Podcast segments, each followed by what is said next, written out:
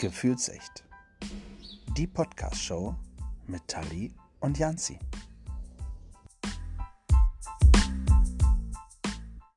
Hola, ciao, Kalimera oder wie man hier bei uns im Norden sagt, moin zu einer neuen Podcast-Folge von Gefühlsecht, die Podcast-Show. Und wir machen ja wieder einmal Also ich, ich werde gerade äh, tatsächlich, äh, muss ich ein bisschen lachen, weil wir haben uns hier ein schönes, ruhiges Plätzchen ausgesucht, eigentlich. Ja, und jetzt äh, ist hier nebenan irgendwo ein Junggesellenabschied. Solltet ihr die Musik hören, liegt äh, nicht an uns, ist egal. So, was ich sagen wollte ist, wir machen eigentlich einen Parteiencheck. Und heute ähm, habe ich die liebe Katharina bei mir sitzen, die stelle ich gleich nochmal vor. Vorher möchte ich aber auch hier einmal kurz ins Thema einsteigen. Und zwar habe ich drei Zitate die von Personen der meiner Gästin kommt, die ähm, ja, aus deren Partei sie kommt. So, ey, das war jetzt vielleicht verwirrend, aber ihr wisst gleich, was ich meine. So, ich fange mal an. Und zwar äh, Zitat Nummer eins: Wenn ich nur populär hätte werden wollen, wäre ich Schlagersänger geworden. Das ist äh, Zitat Nummer eins. Zitat Nummer zwei: Es ist besser nicht zu regieren als falsch zu regieren. Und Zitat Nummer drei, wir sind zu Ihnen gekommen, um Ihnen mitzuteilen, dass heute Ihre Ausreise und da endet auch schon äh, das, was man verstehen konnte, im Jubel von ganz, ganz vielen Deutschen. Äh, das ist das, was mir immer in Erinnerung bleibt und für mich einer der größten ähm, Außenminister, die wir je in Deutschland hatten, für mich persönlich muss ich sagen, wir fragen gleich mal Katharina, was sie dazu sagt. Das waren alles drei Zitate von FDP-Politikern. Und ich sitze hier zusammen, jetzt bist du endlich dran. Ja, die Musik ist auch ausgeklungen, das war ein schöner Einstieg für uns. Liebe Katharina, herzlich willkommen und schön, dass du da bist, von den Julis. Ja, hi. Herzlichen Dank für die Einladung. Sehr, sehr gerne. Schön, dass du mit mir eine kleine Wanderung unternommen hast, um ein ruhiges Plätzchen zu finden. Ja, jetzt äh, haben wir hier Sonne, es ist warm und äh, wir sitzen schön zusammen. Die Julis, erzähl mal, das sind die jungen Liberalen.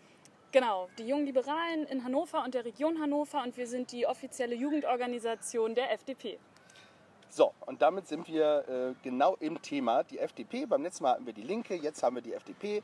Und ähm, wir kommen aber erstmal zu dir, Katharina. Wie alt bist du? Wo kommst du her? Äh, was machst du? Kann man dich auch wählen? Ich frage es gleich vorweg. Ja? Und ähm, warum bist du in die Politik gegangen? Ja, also ich bin 28 Jahre alt, komme aus Hannover, bin hier geboren und aufgewachsen, zuerst in der Südstadt. Ähm, ja, bin jetzt nach Farnwald gezogen. Ähm, ja, aber aus Hannover bin ich bisher noch nicht rausgekommen, habe äh, hier eine Ausbildung gemacht bei der Sparkasse als Bankkauffrau und dann Sozialpädagogik studiert und mache jetzt gerade meinen Master in Bildungswissenschaften an der Leibniz-Uni. Wow, was für ein Weg. genau. Und wie kommt man dann äh, zu der, zu, zur FDP? Also wie, wie war so dein, dein Weg dahin? Also man wird ja nicht geboren und äh, wird FDP wahrscheinlich. Nee, absolut nicht. Also ich war schon immer tatsächlich politisch interessiert in der Schule. Ich, ich war so ein typischer Fall mit Geschichte, Deutsch, Politik, Abi. Also hatte schon immer ein großes Interesse. Ähm, grundsätzlich, wie leben wir zusammen? Was passiert hier eigentlich mit uns?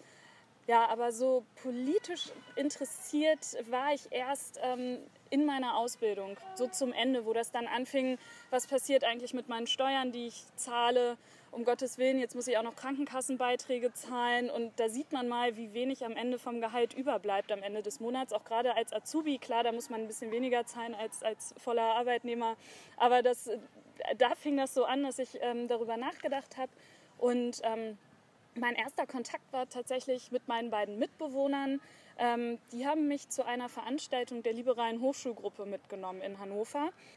Genau, die erste Veranstaltung war mit der Liberalen Hochschulgruppe in Hannover und dort war Christian Dürr zu Gast. Den kennt man heute als stellvertretenden Fraktionsvorsitzenden der FDP im Deutschen Bundestag und damals war er aber noch Fraktionsvorsitzender der FDP im Landtag.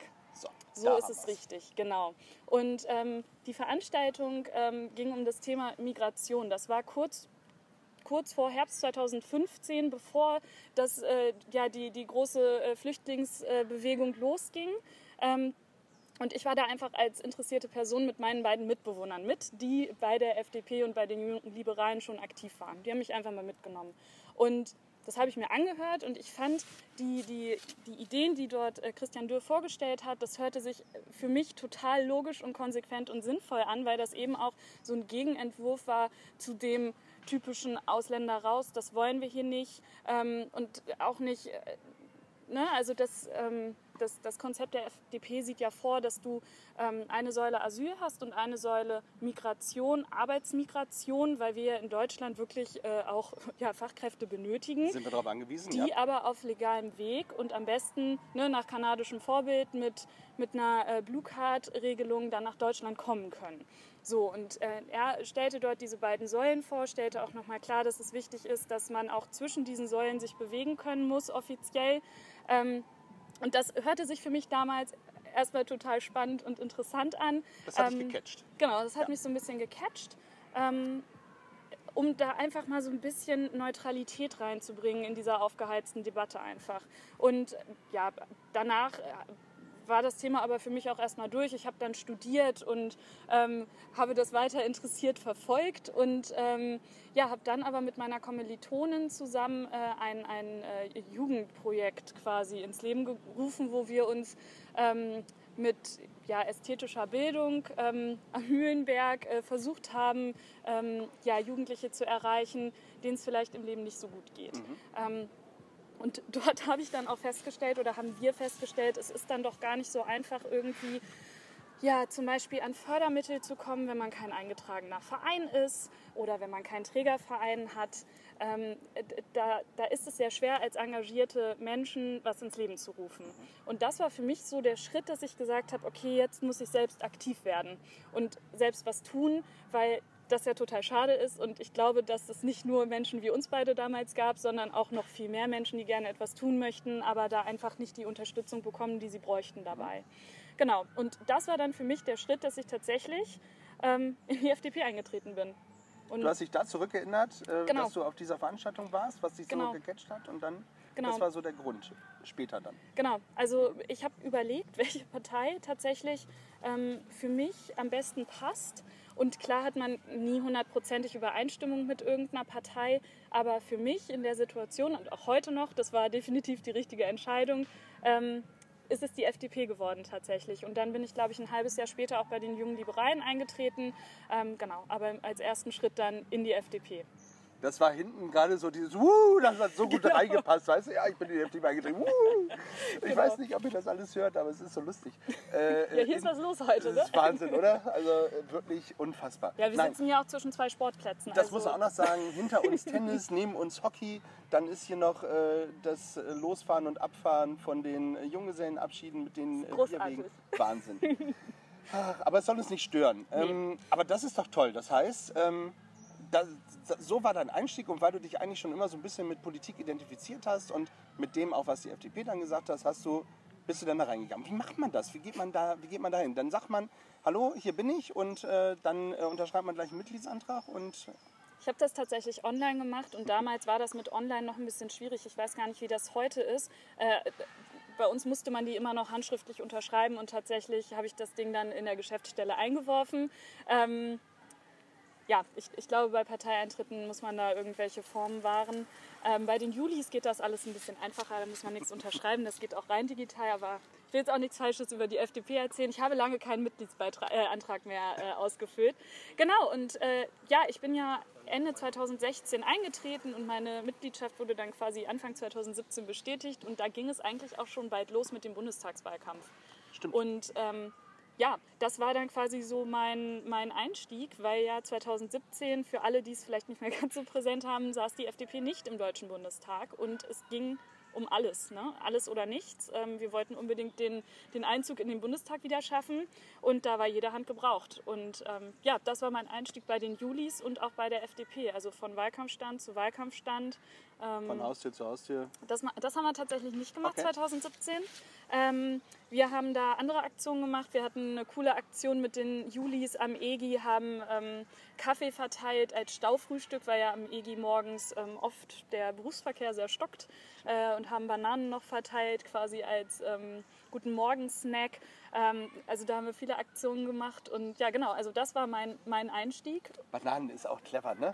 Also man muss, man muss sich jetzt noch mal so ein bisschen äh, das Wahlplakat bzw. das Logo Genau. der FDP angucken und dann die, die Bananen finde ich, schon- finde ich schon sehr lustig eigentlich. Es hat so ein bisschen was von, von äh, wer war es, Westerwelle mit den 18 Prozent unterm Schuh. ja. Das war noch vor deiner Zeit. Komm, da will ich dich Das gar war nicht vor mehr meiner. Zeit.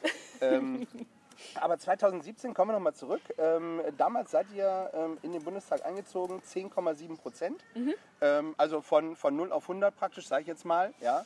Also von unter 5, Genau. das habe ich letztes Mal schon gesagt, ähm, auf, auf 10,7. Das äh, da ist schon eine Leistung. Die Bananen haben sich gelohnt. Auf jeden Fall. Ja. Und eure Prognose für dieses Jahr ähm, ist tatsächlich noch mal höher. Also die, die liegt bei 12 Prozent. Also äh, teilweise sogar äh, noch Richtung 15. Wäre toll. Also für Niedersachsen hieße das dann auch, wir würden, also wir haben momentan sechs äh, Leute aus Niedersachsen im Bundestag sitzen.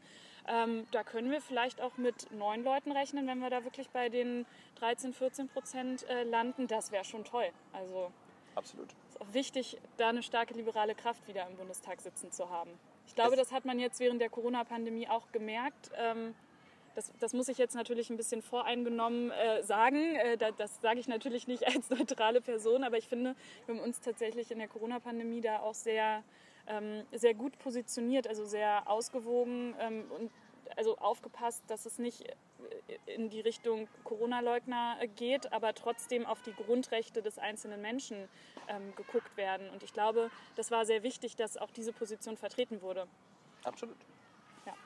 Ich, äh, ich finde das gut. Also grundsätzlich finde ich das immer spannend, wenn auch alte Parteien, und ich habe eben von Hans-Dietrich Genscher gesprochen, äh, von seinem Zitat, wie gesagt, das ist einer, mit dem ich aufgewachsen bin.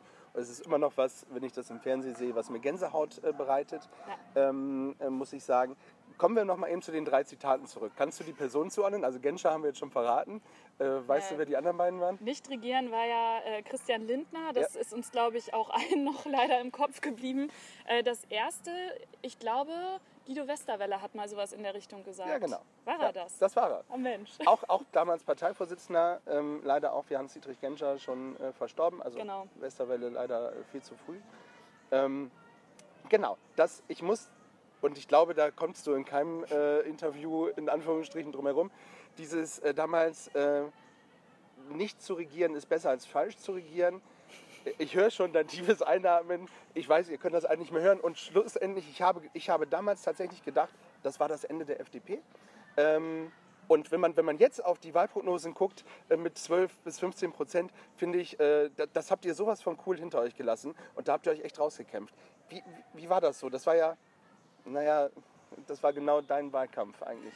Genau, und ich muss auch sagen, innerparteilich ist das ja auch hoch diskutiert worden, natürlich. Ähm, ich, ich bin natürlich nicht bei diesen Jamaika-Verhandlungen damals mit dabei gewesen, aber das, ähm, was so durchgedrungen ist, ist natürlich, ähm, oder so, so habe ich das zumindest aufgefasst, ähm, dass es ja schon so diesen Willen von Schwarz-Grün auch gab, zusammen was zu machen. Und die FDP wäre quasi die gelbe Kirsche auf so einem schwarz-grünen Kuchen gewesen.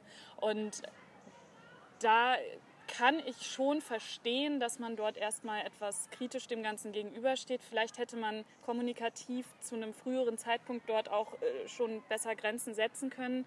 Ähm, ja, aber ich, ich hoffe und ich gehe davon aus, dass wir das jetzt auch hinter uns gelassen haben.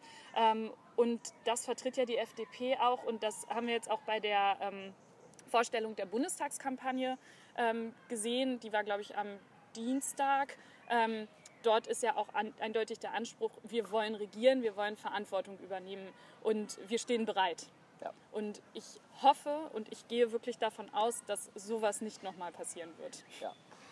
Das finde ich gut. Äh, Wie gesagt, ähm, ist auch, äh, redet keiner mehr drüber, müssen wir aber trotzdem noch mal einmal Kommt äh, auch ganz jedes Mal das sprechen. Thema wieder. Also wie gesagt, das kam auch bei jedem Stammtisch, bei jeder internen Runde.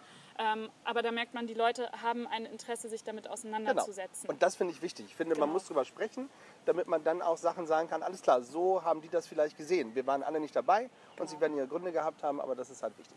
Kommen wir zu dem, was, was vielleicht unsere HörerInnen äh, interessiert, weil es sind ja hauptsächlich zwischen 18 und 28 äh, unsere ZuhörerInnen. Warum sollten diejenigen FDP wählen? Was gibt so, sag mal so drei Kernkompetenzen, wo man sagt, das wäre spannend, wenn man das so einfach sagen kann? Naja, wer interessiert daran ist, ein selbstständiges Leben führen zu können und nicht irgendwie eine Nanny dort immer sitzen haben möchte, die sagt, du, du, du, das geht aber alles nicht, sondern selbstbestimmt und eigenverantwortlich leben möchte, der ist bei der FDP auf jeden Fall am richtigen Ort. Und ich glaube, nur bei uns gibt es quasi die Kombination aus Wirtschaft und ich weiß, denkt man auch bei der FDP nicht immer direkt dran, aber auch tatsächlich Sozialpolitik, Arbeitsmarktpolitik und auch letztendlich Klima- und Umweltschutz. Weil das muss alles finanziert werden. Nur wenn wir eine stabile Wirtschaft haben, können wir uns unseren Sozialstaat und auch alles das, was darüber hinaus so wichtig ist, auch finanzieren. Mhm. Und das ist einfach die Grundlage. Und ähm, ja, uns als FDP ist es natürlich auch immer wichtig, da ja, ausbalancierte Konzepte zu präsentieren und nicht nur sagen, zu sagen, wir hauen jetzt hier das Geld raus und wir hauen es noch weiter raus, um dann, ja, weiß nicht, in 30 Jahren dazustehen und zu sagen, ja, wir haben jetzt unseren Enkelkindern äh, einen Riesenberg Schulden hinterlassen. Ja. Ähm, klar, geschickt investieren an den richtigen Stellen, aber nicht mit der Gießkanne. Mhm. Aber Wirtschaftspolitik ist schon so, das A und O, was auch die FDP ausmacht. So, das ist schon so der Hauptpunkt. Oder sehe ich das nur von der Ich bin da immer hin und her gerissen. Mhm. Ich finde in der öffentlichen Wahrnehmung ähm, oder zumindest nicht das, was wir nach außen kommunizieren, aber das, was die Leute vielleicht auch von früher noch im Kopf haben, das ist auf jeden Fall Schwerpunkt Wirtschaftspolitik. Aber wir haben so viele tolle äh, Politikerinnen und Politiker auch in der FDP, in Niedersachsen, aber auch im Deutschen Bundestag, die auch jeden Tag wieder zeigen, wir sind so viel mehr als Wirtschaft. Mhm. Wir haben Güde Jensen zum Beispiel, die kommt aus Schleswig-Holstein und setzt sich für Menschenrechte weltweit ein. Das ist eine super Politikerin. also das ist ein super wichtiges Thema, weil hier in Deutschland ähm, uns geht es ja, was Thema Menschenrechte angeht, sehr gut, aber da lohnt es sich auch mal über die eigenen Grenzen hinauszuschauen. Ähm, wir haben mit Lukas Köhler aus, äh, aus Bayern, kommt der, glaube ich, ähm, ein super Umweltpolitiker. Ähm, der dort auch super Konzepte vertritt. Oder Konstantin Kuhle aus Niedersachsen, der kommt aus Göttingen, ähm, unser innenpolitischer Sprecher, ähm, der auch mit, mit, ähm, ja, mit, mit Menschenrechten auch im Inland und ähm, äh, sich beschäftigt und da auch äh, ja, super Positionen vertritt. Und ich glaube, das ist total wichtig, auch zu zeigen, dass wir ja so viel mehr sind als Wirtschaft. Mhm. Schön. Äh, weil es, es, heißt immer so, das kommt wahrscheinlich auch noch so aus meiner Zeit, ne? mhm. ne? so die FDP ist so die Partei der, der Selbstständigen, der, der Selbstschaffenden, sage mhm. ich mal, was ja auch grundsätzlich gut ist. Ne?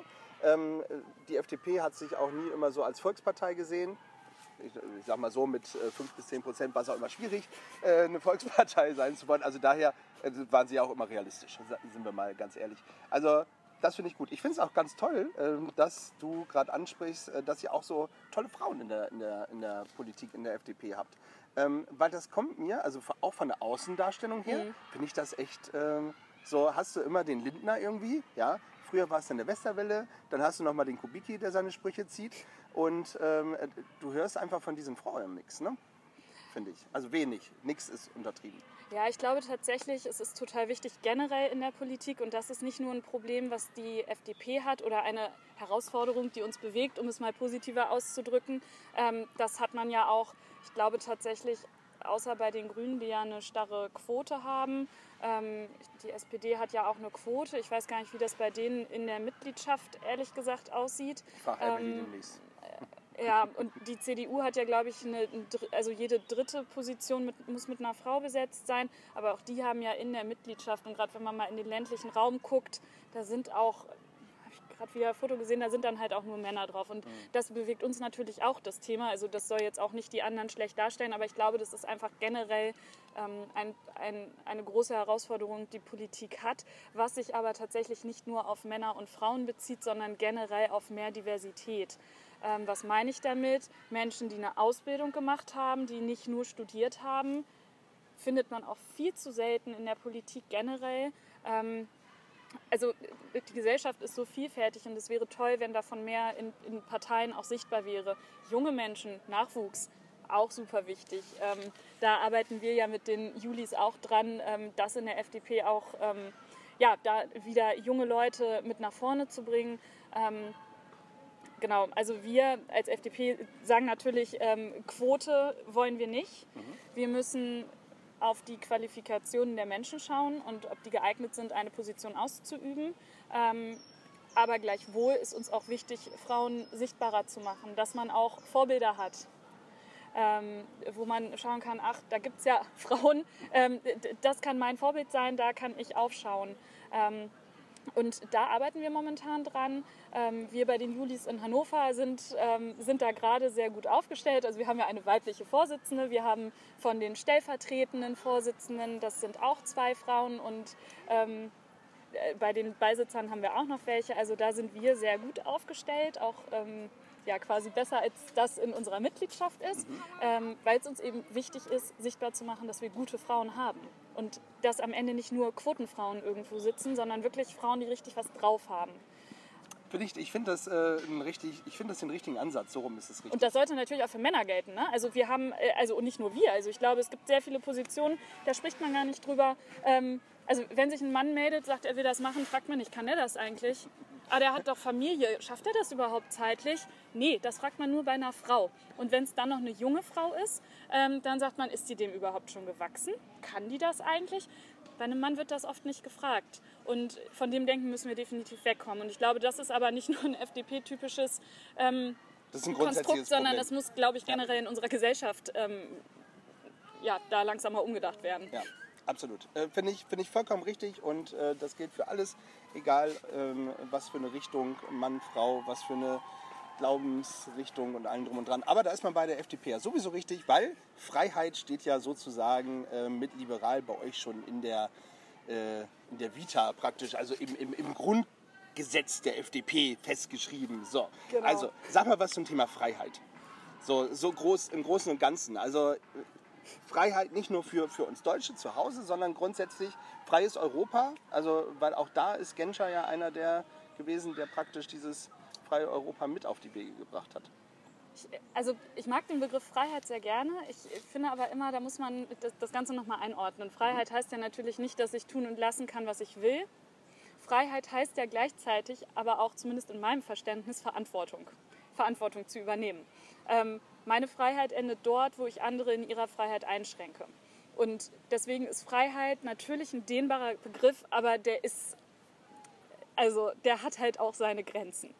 Und ähm, ich glaube, unter der Prämisse, wenn man mit, mit diesem Grundgedanken ähm, an, an Politikfelder oder an Lebensbereiche herangeht, ähm, ja, dann hat man am Ende äh, gute liberale Lösungen tatsächlich. Ähm, weil ich, also dann sind wir wieder bei dem Wirtschaftsthema. Mhm. Ähm, Freiheit heißt ja nicht nur, der, der Staat hält sich aus, äh, aus der Wirtschaft raus, so gut es geht, ähm, sondern das kann auch heißen ähm, Zuverdienst, äh, Zuverdienstgrenzen bei Hartz-IV-Empfängern. Wenn Kinder von Hartz-IV-Empfängern arbeiten, jobben, neben der Schule einen Nebenjob haben, ähm, können die das, glaube ich, nur bis 100 Euro. Den, der Rest wird auf das Hartz IV angerechnet das motiviert jetzt junge Leute nicht gerade mal irgendwie Verantwortung für sich selbst zu übernehmen. Absolut. Und da fordern wir die Anhebung, ich glaube, es sind auf 450 Euro, wenn ich das jetzt richtig im Kopf habe, also auf Minijob-Grenze, dass das nicht angerechnet wird. Weil wie, wie möchte man denn sonst äh, quasi unseren Nachwuchs auch motivieren, irgendwie für sich selbst zu sorgen? Klar, man baut praktisch jetzt schon irgendwie so die nächste Generation der Hartz-IV-Empfänger genau. mit auf. Ne? Und das mhm. sollte ja überhaupt nicht in unserem Interesse sein. Mhm. Und also bei solchen Sachen fängt das auch einfach schon an. Also dort den Menschen etwas mehr Freiraum in ihrer eigenen Lebensgestaltung zu geben, um sie ja, eigenverantwortlicher auch ähm, zu machen. Schön das, das finde ich super, weil genau das, und ich finde, du kommst immer wieder auch auf diesen Punkt zurück, der uns ja hier im Podcast interessiert, nämlich was bringt das für uns Jugendliche, was, mhm. was haben wir dafür, was haben die für einen Mehrwert auch davon, dann nachher FDP zu wählen. So, ähm, du lässt dich aufstellen, hast du gesagt. So, das finde ich, schon mal, find ich schon mal super. Ich finde es immer toll, wenn, wenn junge Leute ähm, Verantwortung übernehmen. Was sagst du den jungen Leuten, die zu Hause sitzen und sagen, ja, aber Politik interessiert mich nicht? Ähm, wie, wie können wir den, den HörerInnen Politik einfach schmackhaft machen? Also wie können wir denen das näher bringen? Genau, also kleiner Disclaimer, weil ich das, glaube ich, anfangs nicht gesagt hatte. Also ich kandidiere für den Deutschen Bundestag als Direktkandidatin für die FDP im Wahlkreis 41, also in Hannovers Norden. Also quasi alles das, was nördlich der Bahnschienen liegt. ähm, und für die Kommunalwahl, für die äh, Regionsversammlung. Und allen jungen Menschen kann ich tatsächlich nur sagen, und ich würde mich tatsächlich mit 28 auch gerade noch so zu den jungen Menschen zählen. Auf jeden Fall. Bei den Julis darf man noch bis 35 Mitglied sein. Also ähm, da habe ich auch noch ein paar Jährchen, die ich da Mitglied sein darf. Ähm, Politik passiert vor eurer Haustür, auch wenn man im ersten Moment gar nicht dran denkt. Ähm, unsexy Thema, die Region Hannover ist für Müll zuständig Wenn wir nach Weihnachten vor die Tür gucken und sehen die ganzen Pappkartons, die nicht abgeholt wurden, äh, ich glaube, das war ja dieses Jahr aufgrund der Feiertage oder über Ostern so blöd, dass das nicht richtig abgeholt wurde. Ich glaube, an solchen Stellen fällt das mal direkt auf. Ähm, da kann man, also Müllpolitik, wie gesagt, das, das müssen wir jetzt auch nicht weiter vertiefen, aber das ist so ein schönes plakatives Beispiel. Mhm. Oder ne, wir also Kommunalpolitik beginnt ja wirklich vor der Haustür. Wo können wir Sitzbänke hinstellen? Wir sind hier gerade am Maschsee lang gelaufen und haben festgestellt, ähm, hier sind viele Bänke, aber dann kommt auch lange Zeit keine Bank mehr. Wo kann man dort noch Sitzgelegenheiten schaffen? Wie kann man Aufenthaltsqualität in Hannover auch erhöhen, in der Innenstadt erhöhen? Wir haben ja heute oder seit, ähm, ja, seit ähm, Donnerstag haben wir ja die Experimentierräume in der Innenstadt. Das ist ja auch hoch umstritten, dieses Thema. Auf der einen Seite ist es toll, dass Räume geschaffen werden, um über Innenstadtentwicklung zu sprechen und auch Kunst und Kultur nach vorne zu bringen. Ähm, Gleichzeitig wurden dafür ja aber auch Straßen gesperrt, ähm, was jetzt zu enormen Staus geführt hat, was jetzt vielleicht die Aufenthaltsqualität dort vor Ort nicht unbedingt erhöht hat. Und da merkt man dann, wie sehr alles zusammenhängt miteinander. Und da hilft es halt nicht, irgendwie mit erhobenem Zeigefinger rumzulaufen und zu sagen, hier müssen jetzt alle Autos raus und jeder darf nur noch Fahrrad fahren. Ähm, das kann auch heißen, dass sich jeder so fortbewegt, wie es für ihn gut ist. Und manche Menschen haben einfach andere Bedürfnisse als andere. Ähm, das sind nicht alte Leute, die zum Beispiel noch zum Arzt fahren müssen oder gebracht werden müssen. Also soll es ja auch tatsächlich noch geben in der Innenstadt, ähm, wo man da auch nochmal ähm, schauen muss. Gleichzeitig soll jeder, der mit dem Fahrrad fahren möchte oder auch meinetwegen mit dem E-Scooter oder auch zu Fuß laufen möchte, soll das machen können, ohne irgendwie Angst haben zu müssen, von einem Auto gleich umgenietet zu werden. Und da geht es aber um ein Miteinander und nicht um ein Autos gegen Fahrräder, gegen Fußgänger. Und das habe ich gerade das Gefühl, das findet statt und das ist sehr schade. Und da ist es mir als Liberaler wirklich wichtig, ähm, irgendwie mal die Interessen in, ins Gleichgewicht zu bringen und dort Lösungen zu schaffen, die für alle gut sind, wo sich alle wiederfinden können. Und wie gesagt, weder mit dem Holzhammer noch mit dem erhobenen Zeigefinger. Und auch das ist Kommunalpolitik. Sowas wird vor Ort vor unserer Haustür entschieden. Und deswegen ist es total wichtig. Ähm, die, die niedrigste Ebene ist ja quasi der Bezirksrat. Dar, darüber kommt hier in Hannover der Rat der Stadt Hannover und dann kommt die Regionsversammlung. Ähm, da muss man mal überlegen, Region Hannover, glaube ich, knapp 1,1 Millionen Einwohner. Ähm, Im Saarland sind das Landtagsabgeordnete. Mhm. In Hannover sind das ehrenamtlich Tätige, die in der Regionsversammlung sitzen. Also nur mal so, um eine, eine Größenrelation zu bekommen. Ähm, aber umso wichtiger ist es, dass junge Menschen erstens wählen gehen. Das ist der erste Schritt. Absolut. Und der zweite Schritt, wenn man dann noch nicht genug hat, dann auch zu sagen, ich engagiere mich. Mir ist am Ende egal wo. Hauptsache, junge Menschen werden aktiv und tun was und setzen sich für ihre Belange ein. Ich kann das auch tun, aber manchmal ist es auch noch besser, ähm, wenn sich Menschen für sich selber einsetzen. Genau, das können ja- nicht alle tun, das, das ist mir bewusst und dafür Ja. sind wir dann auch da, Interessenvertreter zu sein. Ähm, aber die, die es können, bei denen ist es toll, wenn sie es auch machen. Genau, das heißt, Katha hat ja wahrscheinlich eine, er hat nochmal ganz anderes Feld, wo sie sagt, Mensch, äh, das interessiert mich, als zum Beispiel Martha aus, aus der Südstadt, die äh, gerade vor ihrer Haustür steht und halt eben, keine Ahnung, keinen Treffpunkt für die Jugendlichen hat zum Beispiel. So, Ganz genau. das heißt, ähm, einfach mal rangehen und äh, einfach mal machen und einfach mal gucken, was, ähm, wo sind meine äh, Schnittmengen einfach am größten. Also wo kann ich mich am besten engagieren und wer vertritt mich und meine Interessen einfach am meisten. Genau, und also klar ist, ne, nur die Parteien, die kann man dann am Ende auch wählen. Allerdings haben ja auch alle Parteien Jugendorganisationen, wo man niederschwellig schon mal reinschnuppern kann. Und zumindest bei den Julis ist das so. Ich weiß nicht, wie das bei den anderen Jugendorganisationen ist. euch. Aber wir sprechen ja genau heute über uns. Ähm, bei uns ist das so, ähm, wir freuen uns jedes Mal, wenn interessierte Menschen kommen. Wir sind kein Mitglieder-Only-Verein. Also bei uns können wirklich ähm, Interessierte mit dazukommen und auch mitreden, mitdiskutieren, Fragen stellen. Ähm, da gibt es keine doofen Fragen. Der, der, der Spruch gilt auch dort. Ähm, Genau. Und das ist so der erste Schritt, sich einfach sowas mal anzugucken. Und wenn man auch sich vielleicht noch nicht so sicher ist, wo man sich politisch einordnet, kann es auch hilfreich sein, sich mal mehrere Jugendorganisationen auch einfach anzuschauen und zu gucken, wo man sich selbst ähm, am besten wiederfindet. Genau, also finde ich, finde ich einen ganz, ganz wichtigen Punkt. Einfach mal, ihr dürft nicht erwarten, dass die, dass die Leute zu euch nach Hause kommen, sondern manchmal muss man einfach auch mal den eigenen Schritt gehen. Ich weiß, das ist ganz schwer in der Zeit heute, aber manchmal reicht es ja auch schon, wenn man denn zu Anfang gar nicht raus will, dann gibt es ja ey, das Internet, ja, es hat sich durchgesetzt, Wahnsinn, äh, in der Digitalisierung, ja. Unglaublich, äh, ne? manchmal, ja, äh, manchmal glaubt man das gar nicht. Äh, aber auch ein Thema, äh, was die FDP äh, sehr weit oben auf der Agenda stehen hat, äh, ganz lustigerweise. Aber darauf Genau. wollte ich gar nicht hinaus. Können wir aber gleich nochmal drauf zurückkommen, weil das Gerne. interessiert sicherlich auch viele, Genau. die auf dem Land äh, sitzen. Ach komm, machen wir gleich. Können wir auch Äh, direkt, machen wir direkt. Ähm, Digitalisierung, da hat Deutschland meines Erachtens echt Jahre, wenn nicht Jahrzehnte, echt viel verschlafen, oder? Ja, ich erinnere nur noch mal an die Gießkanne, ne? Internet brauchen wir nicht an jeder Gießkanne, doch brauchen wir. Also jetzt gerade, wir haben das in der Corona-Zeit gemerkt, vermehrtes Homeoffice. Viele Leute können einfach nicht von zu Hause arbeiten, weil die Bandbreite nicht ausreicht. Da haben wir es gemerkt, ja. So. Also, das geht überhaupt gar nicht und da müssen wir was tun. Also, und das sagen wir als FDP, also eigentlich seitdem ich denken kann, seitdem ich dabei bin. Wird auch langsam mal Zeit für ein Digitalisierungsministerium. Könnte man ja auch mal drüber nachdenken auf Bundesebene. Eine Schnittstelle, wo ressortübergreifend alles zusammenläuft. Um mal Kompetenzen zu bündeln. So, Katharina.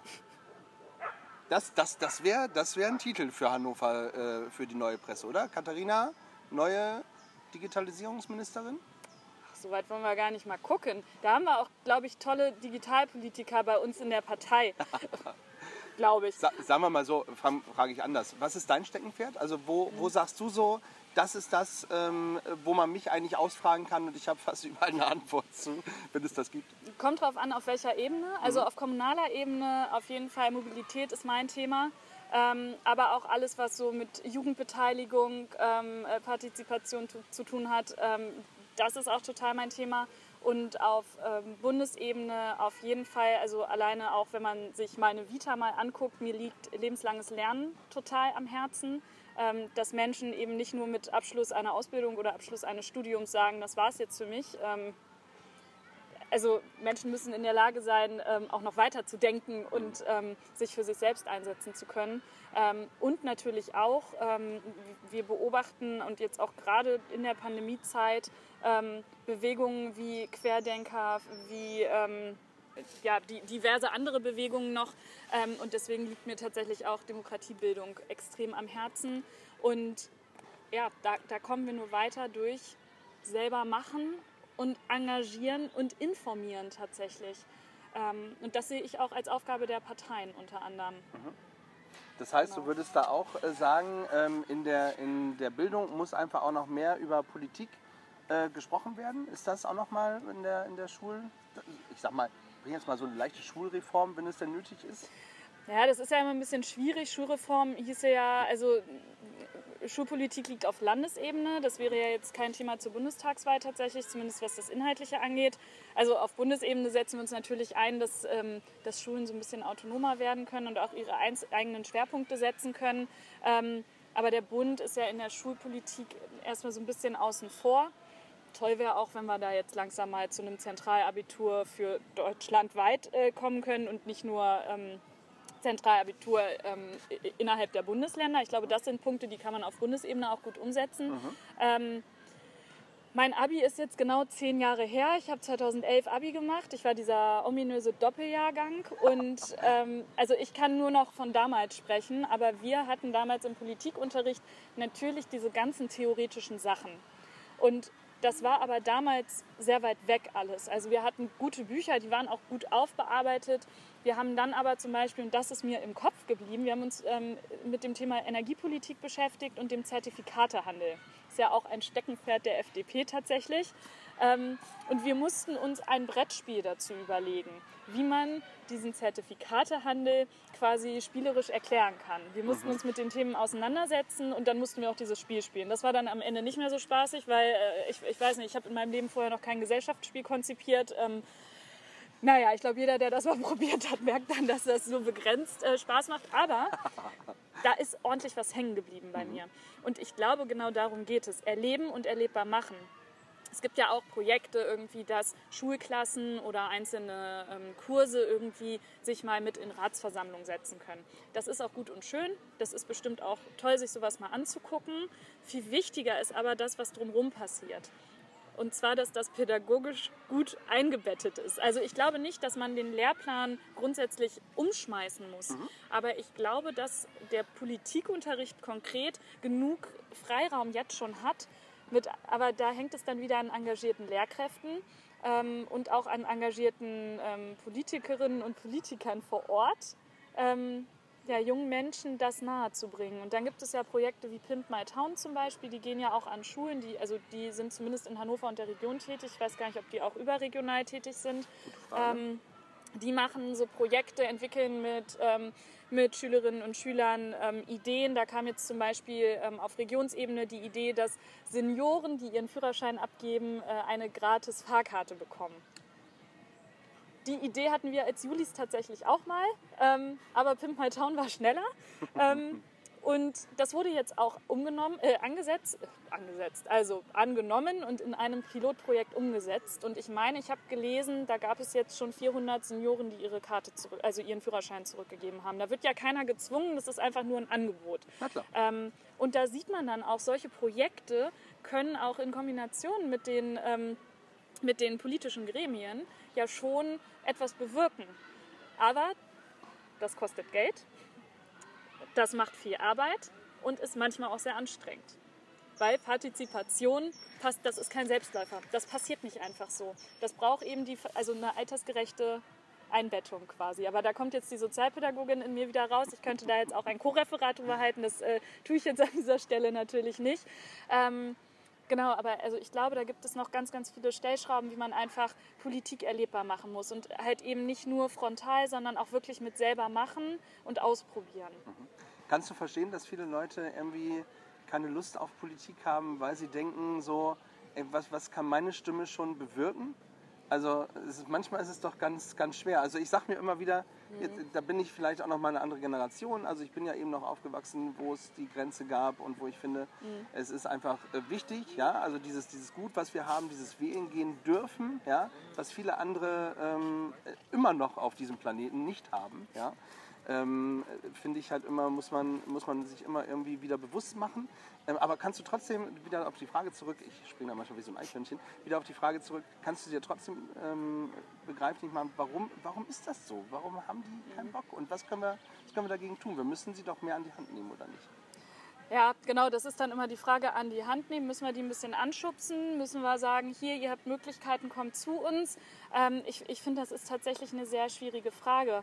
Ähm, mir ist das dann tatsächlich mit dem Eintritt in die Partei ähm, aufgefallen, ähm, beziehungsweise jetzt auch zur Listenaufstellung, beziehungsweise zur Kandidatenaufstellung zur Bundestagswahl. Auf einmal habe ich gesehen, dass dort Menschen, Parteimitglieder, die, die haben für mich abgestimmt und auf einmal war ich die Kandidatin. Also nicht auf einmal, ne? aber ähm, also da haben Menschen gesessen, die haben abgestimmt und das hatte eine direkte Folge für mich. Und das war irgendwie schon ein sehr besonderer Moment. Und ich glaube einfach dieses Erleben, also und ich glaube das, was du sagst, dieses, dieses Ohnmachtsgefühl, das ist, glaube ich, immer, wenn du das Gefühl hast, ne, dass dein Handeln hat irgendwie keine Wirkung generell. Und ähm, ja, ich glaube, das ist total schwierig an, an ähm, also diese Menschen wirklich anzusprechen. Aber auch dort hilft, glaube ich, nur zu sagen, guck mal, was du, also, weil wenn man immer mit der Bundespolitik anfängt, das ist halt das ganz große Rad. Aber wirklich Kommunalpolitik ist, glaube ich, gerade für junge Menschen, deswegen finde ich das auch super, dass wir bei der Kommunalwahl auch das Wahlalter mit 16 schon haben. Was wir als FDP ja natürlich auch auf Landes- und Bundesebene fordern, aber bei der Kommunalwahl ist das schon mal ein wichtiger Anfang, dass auch junge Menschen merken, sie, sie können was bewirken. Mhm. Und ja, ihre, ihre Stimme tut doch was. Und wenn man dann mal guckt, irgendwie im Bezirksrat, da hängt das dann, ob, ob, ob, die, ob der Sitz an die eine oder an die, an die andere Partei geht, das hängt dann manchmal auch nur an 100 Stimmen. Und dann sieht man schon, so eine Stimme hat irgendwie ein Gewicht. Also klar, bei der Bundestagswahl, wir haben für die Region Hannover quasi vier Kandidaten. Das heißt, rein rechnerisch hätte jeder ähm, 250.000 Leute, die er vertritt. Das sind ganz andere Dimensionen, als wenn man da mal auf Bezirksratsebene oder Stadtratsebene schaut. Ähm, da, da ist man irgendwie noch viel näher dran. Mhm. Du, du, hast das, ich finde das äh, ganz schön, weil wir haben im Vorgespräch, hast, haben wir uns auch darüber unterhalten, ne, dass du für den Bundestag kandidierst und da hast du auch gesagt, komm, machen wir uns nichts vor, ja, ähm, die Chancen äh, sind relativ gering. Das, das ist ja auch eine super Selbsteinschätzung. Aber da habe ich schon gemerkt, Da hast du nämlich schon mit der Kommunalpolitik angefangen und wie du es jetzt auch wieder sagst, das liegt dir echt am Herzen. Also die Leute auch vor Ort hier äh, zu haben und nicht einfach immer sagen, hier Berlin mach mal alles, sondern vor Ort kann man auch viel, viel äh, mehr manchmal bewegen oder viel schneller als wenn es erst in Berlin ist. Das finde ich echt gut. Genau, und also ich glaube, Berlin muss natürlich die Rahmenbedingungen ähm, äh, äh ja, zur Verfügung stellen und eben die Grundlagen schaffen, dass man auch auf Landesebene und auf kommunaler Ebene vernünftig arbeiten kann. Ebenso wie die Landesebene auch für die kommunale Ebene ähm, Rahmenlinien setzen muss und auch eigene Schwerpunkte setzen kann. Ähm, aber ich glaube, das funktioniert am Ende nur, wenn auch alle Ebenen miteinander im Gespräch sind und nicht, also das haben wir zum Beispiel bei, der, bei diesen wunderschönen ähm, Ministerpräsidentenkonferenzen gesehen. Dort haben dann, das war ein Gremium, was irgendwie nicht so richtig gewählt wurde, die haben dann so ein bisschen besprochen, dann hatte man da immer noch ja, Menschen, die öffentlich Sachen dazu gesagt haben und da hat man dann am Ende gesehen, irgendwie, das hat sehr große Widerstände erzeugt. Ähm, einfach weil so ein bisschen diese Legitimation fehlte und am Ende hatte ich zumindest als Bürgerin das Gefühl, ähm, da, da wurden so ein bisschen immer versucht, sich den schwarzen Peter gegenseitig zuzuschieben. Und das kann es ja eigentlich nicht sein. Ich weiß, das macht man gerne, weil dann ist man selber nicht schuld. Ähm, aber manchmal muss man einfach mal Verantwortung übernehmen und auch sagen, so machen wir es jetzt. Ne? Und da stehen wir jetzt auch zu. Ja, äh, das, das finde ich, find ich ganz wichtig und äh, dementsprechend komme ich tatsächlich nochmal auf das schwarze Kapitel äh, der FDP äh, zu sprechen. Ich nenne es mal so, ich weiß nicht, wie es in euren Kreisen genannt wird. Ähm, nämlich, wo die FDP ähm, vielleicht noch mal einmal zusammengefasst hat. Viele haben ja von euch auch gar nichts mit Politik am Hut und deswegen versuchen wir das so ein bisschen aufzudröseln. Ähm, der Herr Kämmerer, ähm, seines Zeichens FDP-Abgeordneter äh, im Thüringer Landtag, hat sich mit Stimmen von der FDP zum Ministerpräsidenten wählen lassen. Das hat aber nicht nur mit Stimmen der FDP. Nee, leider, Entschuldigung, ne? ja, sehr, gutes, sehr guter Hinweis. Leider. So, genau äh, mit Stimmen der AfD. So, mhm. ich habe versucht, sie zu umschiffen, aber das war trotzdem noch mal ein bisschen wichtig, dass wir das nochmal sagen. Also, Entschuldigung, mit Stimmen der AfD, sonst wäre es ja gar nicht so weit gekommen, äh, zum ähm, ja, Und die CDU hat auch noch mitgemacht. Auch, ne? Genau, also, also das, das, war schon alles ein bisschen komisch. Meines Wissens oder äh, meines Erachtens hat das alles viel zu lange gedauert und die haben da äh, also keiner hat irgendwie Verantwortung übernommen und alle haben irgendwie noch versucht rumzuschiffen und ähm, das, das äh, war nicht gut. Aber auch das stört euch jetzt aber da muss ich auch sagen, also das ist dann vielleicht das wirklich, was in den Medien kommuniziert wurde, beziehungsweise das, was angekommen ist bei den Menschen. Mhm.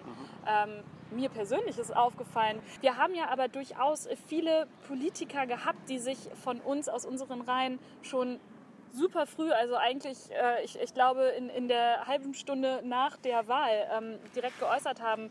Ähm, genannt seien da mal Joachim Stamp, ähm, aus NRW zum Beispiel, der da sich sehr, sehr eindeutig positioniert hat. Oder Marie-Agnes Strack-Zimmermann, auch aus NRW, die hat dort direkt klare Kante gezeigt und ähm, also da die liberale Fahne mal hochgehalten und gesagt, nee, da, da, stehen wir halt nicht hinter. Und ja, ich finde auch, also von ganz oben kam zu spät was. Das hätte man vielleicht früher und auch geschickter ähm, positionieren können. Ähm, aber auch wir als Niedersachsen, als Julis Niedersachsen, haben wir uns dort auch sehr, sehr frühzeitig ähm, ähm, geäußert und ähm, unsere Position vertreten. Also ja, aber das ist dann wahrscheinlich das, was, was äh, irgendwie in der Presse hängen bleibt. Ja. Und das kann man ja nicht wegdiskutieren, aber äh, mir ist es nur wichtig zu sagen, also das war auf keinen Fall irgendwie das, was der Großteil der FDP mitgetragen hat. Ne? Also äh, die, die, ja, mit so einer klaren liberalen Grundhaltung, die haben sich da wirklich direkt zu geäußert und gesagt, nee, das ist nicht unsere Art. Ja, vielleicht, ich finde das immer blöd, dann doch irgendwie das Positive herauszunehmen. Vielleicht war es mal gut, dass sowas passiert ist und dass schlussendlich doch die Mehrheit, äh, auch aus der FDP heraus, dann gesagt hat, so, wenn du das jetzt nicht machst, dann, ähm, äh, dann äh, explodiert hier irgendwie alles. Ja? Und äh, vielleicht muss das einfach mal passieren, um zu sehen, was passieren kann. Ja, vielleicht war das, war das ganz gut und hoffen wir, dass es in gar keinem Fall irgendwie das Nee, also ich muss passiert. auch sagen, jetzt als Landesverband Niedersachsen in der FDP haben wir auch zum Beispiel äh, im Nachgang und auch, ähm, das bezog sich dann, glaube ich, auf diese ganzen ähm, Querdenker, die Basis und solche Sachen. Ähm, wir haben uns da schon sehr stark abgegrenzt und haben dort auch eine, eine eine Handlungsempfehlung beziehungsweise auch einen, einen sehr eindeutigen Beschluss, ähm, der eben besagt, dass eine Kooperation mit der AfD einfach nicht in Frage kommt, egal auf, welchen, auf welcher Ebene und egal ähm, welcher Art die geartet sein sollte. Und auch als Julis, als Bundes, als, ich glaube, das war der erweiterte Bundesvorstand der Julis, also mit den Landesvorsitzenden und dem Bundesvorstand, die haben dort auch einen sehr eindeutigen ähm, Beschluss gefasst, erst im Nachgang, aber ich meine sogar, der war auch einstimmig, also auch mit den ähm, östlichen Landesverbänden zusammen, ähm, sodass wir dort das auf jeden Fall auch aufgearbeitet haben. Und ich glaube, ähm, solche Sachen, die sollen nicht passieren. Aber wenn sie passieren, dann muss man eben was daraus lernen und es das nächste Mal nicht mehr so machen und es besser machen. Und ich habe zumindest das Gefühl, das ist uns in diesem Fall auch gelungen. Ich, ich, hoffe auch, das ist äh, in der öffentlichen Wahrnehmung so angekommen und ähm, dass Doch, wir das dieses ja, aber auch aus solchen Sachen, ja. Ich finde, man kann ja immer nicht alle verantwortlich machen, sondern man muss halt eben die Leute vor Ort einfach dann Genau. in die Pflicht nehmen. Und ähm, trotzdem finde ich, einmal angesprochen und einmal drüber geredet, ist ja immer besser, als irgendwas unter den Tisch fallen lassen, finde ich. Genau. Also, super. Gibt es irgendwas, wo du sagst, äh, das willst du den HörerInnen auf jeden Fall noch mit auf den Weg geben? Irgendwas, wo du sagst, hey, das muss zünden jetzt. Ja, das, was ich immer sage. Ne? Also in erster Stelle informiert euch, geht wählen. Das ist, finde ich, als, als demokratischer Mensch ähm, ist das auch immer mein Ansinnen. Die Menschen sollen sich informieren und wählen gehen. Es gibt tolle Informationsangebote. Es gibt ähm, Thema Digitalisierung, äh, bin ich mir ziemlich sicher, von allen Parteien und Organisationen online einfach zu erreichen, alle Informationen, die man braucht. Es gibt tolle Angebote wie den Valomaten zum Beispiel, wo man ne, Inhalte vergleichen kann aus den Wahlprogrammen. Ich glaube, ich weiß gar nicht, ob der schon online ist, aber der wird in den nächsten Monaten bestimmt auch online kommen. Den gibt es ja zu jeder Wahl. Ähm, genau, also informiert euch, geht wählen und als ja, Kirsche auf dem Sahnehäubchen, Als wenn ihr die, Kirsche. ja, wenn ihr die Zeit habt und wenn ihr die Motivation habt, engagiert euch. Geht in Jugendorganisationen, tretet in Parteien ein, guckt euch das an, redet mit, weil nur so kann man auch aus den Parteien heraus etwas verändern. So kann man ne, Demokratie erleben und ähm, ja, sich für seine Belange einsetzen und auch vielleicht für die Belange von Menschen um einen herum, die das vielleicht nicht selber können. Weil nicht jeder hat die Ressourcen und die, die Zeit auch, ähm, sich in Parteien einzubringen. Und natürlich auch, wer das Finanzielle etwas hat, spendet. Jede Partei freut sich über Spenden. Äh, damit können wir viel erreichen. Und jetzt äh, gerade für mich auch als junge Kandidatin ähm, äh, ja, versuche ich natürlich auch viele Spenden für mich zu sammeln. Das soll jetzt aber nicht für mich ein Werbeblock sein. Also jede Partei und Hashtag. jeder, je- genau, äh, jeder, jeder junger Kandidat, jede junge Kandidatin ist da enorm dankbar für. Und da kann man auch mit 10 Euro ähm, Facebook-Werbung machen. Ja. oder Plakate drucken, Flyer drucken. Ähm, da passiert so viel in ehrenamtlicher Arbeit, ähm, dass wir da wirklich über jede Unterstützung dankbar sind. Sehr gut. Ich drücke euch äh, ganz, ganz toll die Daumen. Mach noch nicht das Abschlusswort. So, pass auf. Wir machen zum, zum Schluss. Wir machen zum Schluss immer noch mal so ein ähm, Entweder-Oder. Ja? Also es, es, gibt, es gibt so ein Entweder-Oder. Ich hau dir so ein paar äh, Sachen um den, um, äh, an den Kopf und du musst dich entscheiden, äh, für wen oder für was du dich entscheiden würdest. Du darfst es kommentieren, warum. Du kannst aber auch einfach stehen lassen. Ja, musst du nicht. Ähm, es wird manchmal nicht ganz so einfach. Es äh, wird äh, schwierig. So, Oh wir, ma- wir, fangen mal, wir fangen mal an. Schlager oder Rock? Spontan sage ich äh, eher nichts von beiden, aber wenn ich mich wirklich entscheiden muss, Schlager. Ich bin Okay. so ein, so ein Elektromensch. Ah ja, Elektro. Okay. Ja, ist, das ist ja Deswegen kannst du mich mit Schlager ganz weit wegjagen und äh, Rock ist aber auch nicht so ganz meins. Eher so ein bisschen Alternativmusik, das ist auch ganz okay. Okay, ja, siehst du, aber dann haben wir das ja auch schon mal geklärt. Ähm, kommen wir zu ein paar äh, FDP-Personen. Mhm. Äh, Lindner oder Kubicki? Da muss ich mich auch entscheiden. Ne? Mhm. Dann glaube ich tatsächlich eher Lindner. Lindner oder Westerwelle? Das ist auch schwierig, ne? Guido Westerwelle habe ich ja leider nicht mehr persönlich erleben dürfen. Zumindest war ich noch zu jung dafür. Ich finde es aber eine sehr spannende Person. Ähm, deswegen, weil ich den nicht ganz so gut kenne wie Christian Lindner im täglichen Wirken, würde ich vielleicht sogar Guido Westerwelle sagen. Westerwelle oder Genscher? Da würde ich Genscher sagen, glaube ich. Und Genscher oder Möllemann? Der sagt glaube, ja auch noch was, Ja, ne? das ist der mit dem äh, mit diesem äh, schrecklichen äh, äh, Flugzeug äh, Fallschirmsprung, Fallschirmsprung, ne, der mhm. dann leider tödlich verunglückt ist. ja. Ich glaube, ich bin da auch eher bei Genscher. Ich, ich denke auch. Also Genscher ist da Steckt schon... ja ein großer Skandal, glaube ich, auch hinter, ne? Stimmt, ja. Ja, deswegen nee, Ja. da. Nein, ist doch gut. Genscher ist doch super. Ähm, Hannover oder Berlin? Hannover. Sehr gut. Liebe Katharina, äh, vielen Dank. Das war ein äh, tolles Gespräch. Ich hoffe, wir konnten den, die ein oder andere äh, dazu überzeugen, A, entweder dich, Schrägstrich die FDP zu wählen oder, und das ist, glaube ich, das Wichtigste, nicht rechts zu wählen. Das ist, glaube ich, der, ähm, wenn wir das mit diesem Podcast schaffen, finde ich das immer perfekt. Auf jeden Fall. Ähm, wenn ihr wählen geht, geht wählen. Ähm, wählt bestenfalls äh, das, womit ihr euch am besten äh, identifizieren könnt. Vielleicht war das ja heute äh, Katharina, ja, von der FDP, von den Julis. Ich mich sehr freuen.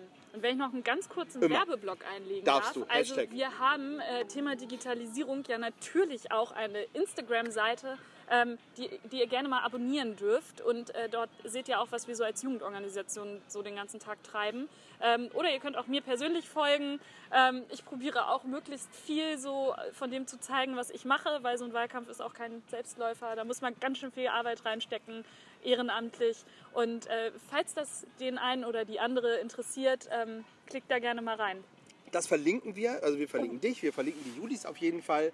Und Großartig. äh, dann erwarte ich natürlich, liebe Julis, wenn ihr zuhört äh, in diesem Podcast und äh, dann, dann gerne auch bei Gefühlsecht mal ein Häkchen machen und äh, sagen, dass ihr es toll findet. Na klar. Nein, toll. Katharina, und ich finde dieses, dieses öffentliche, äh, dieses äh, Sichtbarmachen von Politik, finde ich verdammt wichtig heute. Und da finde ich es toll, dass die, dass die Jungen das vorgemacht haben und die Alten kommen jetzt langsam, die Alten kommen jetzt langsam hinterher. Ja. Hab, ich habe gesehen, der, der Söder ist jetzt gerade bei TikTok aufgeschlagen. Ei, da habe ich mir gedacht, okay, es müssen nicht alle zu TikTok. Da hat man dann ähm, auch den einen ja. oder anderen Cringe-Moment. Ne? Also, wir haben mal gelernt, es muss authentisch sein. Man muss seine Plattform finden. Genau. Ist aber, glaube ich, für jeden was dabei. Genau, ich, ich denke auch. Und äh, dementsprechend, wir verlinken euch, wir verlinken dich und ich finde das toll. Wir gucken und ich drücke dir persönlich ganz, ganz äh, feste die Daumen, dass du es, wenn es nicht Berlin wird, aber auf jeden Fall die Regionalversammlung wird. Ja? Und ähm, bin dabei, nicht in meinem Wahlkreis, äh, muss ich sagen. Also ich dürfte nicht für dich wählen. Vielleicht müsste ich noch mal kurz umziehen bis dahin. Geht Ja, das noch? Kann ich das noch? Das Nee, ne? ist Geht zu lange hin, äh, also zu, zu nah mehr. dran. Ja, ja, zu nah dran. Ja, Das Dann irgendwann anders. Knapp. Aber wir haben da auch andere tolle Kandidaten. bestimmt. Da kannst du mal schauen. Ich freue mich. So, wir Ja, beide Dank, ne? trinken jetzt einen äh, Cocktail to go. Ja. Soll ich mal vorlesen, was hier steht? Wenn du die Werbung Sour. nicht nennst, ja. Nein, die nenne ich nicht. Das ist mit Lemon, Green Apple und Basil. Meiner ist mit Orange, Pomegranate and Vermouth. Eigentlich So. habe ich mir auch nur den ausgesucht, weil der die äh, besser aussprechbaren Zutaten Ich hat. merke das schon, das war äh, clever von dir, muss ich sagen. liebe Katharina, so, wir trinken jetzt ein, liebe ZuhörerInnen, ähm, auf euch und auf äh, den tollen Sommer, den wir haben. Und uns bleibt nichts anderes zu sagen als stay tuned und bleibt gefühlvoll.